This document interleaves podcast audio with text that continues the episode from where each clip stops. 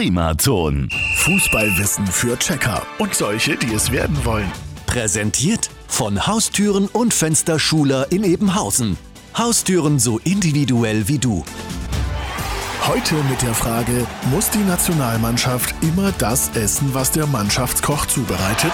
Also früher bei Oma galt die Devise, es wird gegessen, was auf den Tisch kommt. Aus, basta. Und wie ist das dann im Trainingslager? Da gibt es meistens ein Buffet, das möglichst vielseitig ist. Gesundes Leckermachen ist da die Devise. Die Spieler bekommen also eine Ladung Spinat und meinen am Ende sogar, es würde ihnen schmecken. Aber wenn kein Spiel ansteht oder wenn es mal gar nicht schmeckt, dann geht auch schon mal eine Pizza oder der Koch bereitet die Leibspeisen der Spieler zu. Übrigens laut aktueller Umfrage immer noch Grießbrei und Tomatensuppe.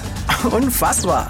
Und was wird vor dem Turnier gar nicht gekocht? Nichts, was Durst, Sodbrennen oder gar Magenverstimmungen verursachen kann, wie Chili, Knoblauch oder Sardellen. Auch rohes Gemüse, Paprika, Zwiebeln, Melone oder Gurke sind vor dem Spiel tabu. Obwohl, so eine ordentliche Knoblauchfahne, das könnte man auch biologische Abwehr nennen, oder? Und morgen gehen wir an die Taktiktafel. Fußballwissen für Checker und solche, die es werden wollen.